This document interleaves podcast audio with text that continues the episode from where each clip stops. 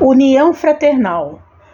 Procurando guardar a unidade do espírito pelo vínculo da paz. Paulo, Efésios capítulo 4, versículo 3. À frente de teus olhos, mil caminhos se descerram cada vez que te lembras de fixar a vanguarda distante.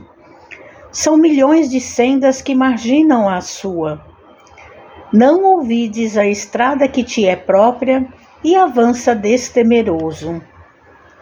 Estimaria, talvez, que todas as rotas se subordinassem à tua e reportas-te à união como se os demais viajores da vida devessem gravitar ao redor dos teus passos.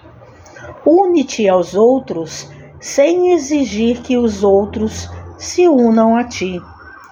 Procura o que seja útil e belo, santo e sublime, e segue adiante. A nascente busca o regato, o regato procura o rio, e o rio liga-se ao mar.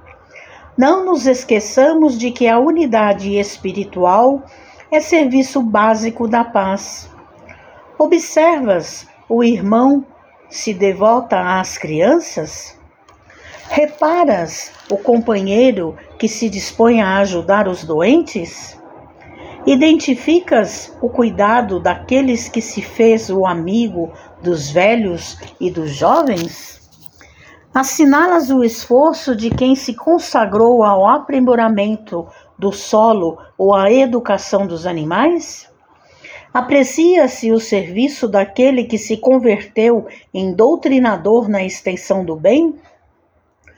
Honra a cada um deles com o teu gesto de compreensão e serenidade, convencido de que só pelas raízes do entendimento pode sustentar-se a árvore da união fraterna em todos os ambicionamentos robustas e fartam.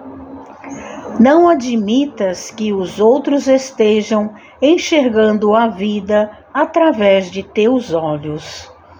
A evolução é escada infinita, cada qual abrange a paisagem de acordo com o degrau em que se coloca. Aproxima-te de cada servidor do bem, oferecendo-lhe o melhor que puderes, e ele te responderá com a sua melhor parte. A guerra é sempre o fruto venenoso da violência. A contenta estéril é resultado da imposição. A união fraternal é o sonho sublime da alma humana.